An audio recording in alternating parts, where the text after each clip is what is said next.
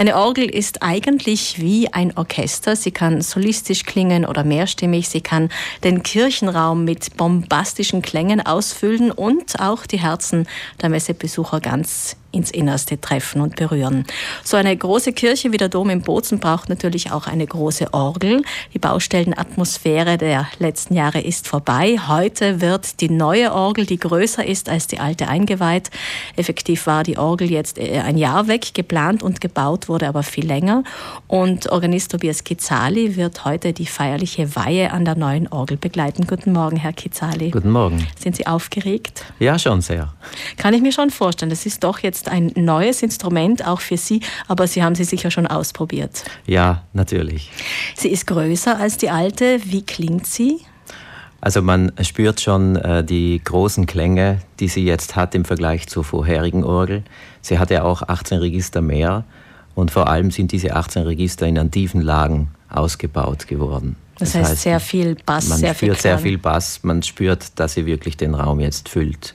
Das heißt, das Klangerlebnis ist auf jeden Fall anders als bei der alten Orgel. Was für Vorteile hat sie noch? Sie hat äh, einmal, wenn man reingeht und sie anschaut, den großen Vorteil, dass sie im äh, Rückblick, also nach hinten schauend, das Kirchenschiff, das mittlere Kirchenschiff ausfüllt. Also man sieht den Prospekt, nennt man das, wo die Pfeifen drinnen stehen, ist in der gesamten Breite des Mittelschiffes aufgestellt. Vorher war die Orgel ja kleiner und auf der linken Seite äh, ist sie gestanden neben der Rosette. Oh, das ist einmal das Erste. Und das Zweite ist, wie gesagt, der Klang, der sich dadurch besser entfalten kann.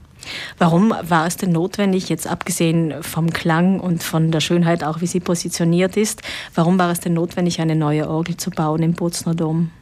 Also als ich 2013 nach Bozen gekommen bin, äh, ist auch der Orgelbauer mal gekommen, der eigentlich jedes Jahr kam und hat diese alte Orgel äh, gecheckt und hat mir damals gesagt, äh, man solle jetzt aufpassen, es kann sein, dass die Orgel in den nächsten Jahren nicht mehr funktioniert, weil einige Teile in der Orgel schlecht geworden sind, also zum Beispiel Lederbeschläge, die porös geworden sind und dadurch das Instrument Luft verliert. Das heißt, sie funktioniert dann schlichtweg nicht mehr. Mhm das war dann Anlass für mich daran nachzudenken, äh, wie man diese Orgel jetzt restaurieren äh, soll. Äh, die Restaurierung hat so ausgeschaut oder hätte so ausschauen sollen, dass man das gesamte Werk abbaut und wieder aufbaut, damit man zu diesen Teilen hinkommt. Durch diesen großen Eingriff habe ich mir dann gedacht, wäre es eigentlich sinnvoll, genau in diesem Moment die Orgel zu versetzen, weil sie einfach Falsch eine schlechte positioniert. positioniert. Ja. Genau, genau. Und das waren zunächst mal Ideen, und man hat sich dann zusammengetan mit einer kleinen Kommission und hat diese alle durchbesprochen äh, und kam dann auf diese Lösung, wie sie jetzt zustande gekommen ist. Es ist jetzt auch so, dass 2900 Pfeifen ja von der alten Orgel verwendet wurden, circa 1000 kamen dazu. Das heißt eben, wie gesagt, die Orgel ist größer, schöner im Klang. Äh, es ist also nicht eine Restaurierung, aber nicht wirklich auch ein Neu, also ein Mittelding eigentlich ein bisschen. Ja, es ist beides. Äh, deswegen heißt das Projekt auch offiziell Renovierung und Umbau. Die Renovierung bezieht sich auf das Alte. Wir haben alle Register, alle Pfeifen behalten, haben sie renoviert durch die Neuaufstellung muss man sie natürlich auch äh, nachjustieren, äh, nachintonieren, sodass sie auf, bei dem neuen Platz dann auch wirklich gut klingen. Und Umbau deshalb, weil wir 18 Register neu dazugebaut haben, an der Stelle, wo vorher das Pedal stand, weil jetzt das Pedal, also die großen Pfeifen, links und rechts vom alten Gehäuse stehen. 1,8 mhm. Millionen Euro hat das insgesamt gekostet. Das genau. ist viel Geld. Wie haben Sie ja. das Geld zusammenbekommen, Herr Kizali? Wir haben es noch nicht ganz zusammenbekommen. Es, fehlen, es fehlt noch einiges, es fehlen noch 200.000 Euro. Äh, da ist es einfach so, dass wir zunächst mal abgecheckt haben, wie ist es überhaupt möglich, so viel Geld aufzubringen. Und da müssen wir uns wirklich beim Land äh, hauptsächlich bedanken, weil wir von ihnen die Zusage damals vor vier Jahren bekommen haben, dass wir eine Million Euro bekommen. Mhm. Und das war dann der Startschuss, äh, sowie auch die Gemeinde, von denen haben wir auch einen großen Betrag noch zusätzlich versprochen bekommen. Und das war dann der Startschuss, dass wir das Projekt umsetzen. Ansonsten kann ich mir vorstellen, die Kurie, die Pfarrgemeinde wahrscheinlich Sponsoren, Gönner, die auch mitbeteiligt waren.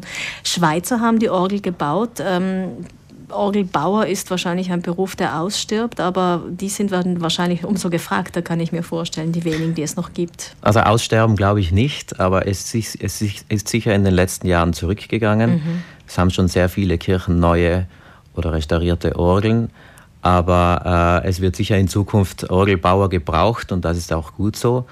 Äh, diese, jene Firma Metzler aus Zürich, aus Dietikon bei Zürich, ist eine sehr renommierte Firma und wir haben auch diese Firma gewählt, weil sie damals 1964 die alte Orgel gebaut haben. Mhm. Die neue soll länger halten als 50 Jahre?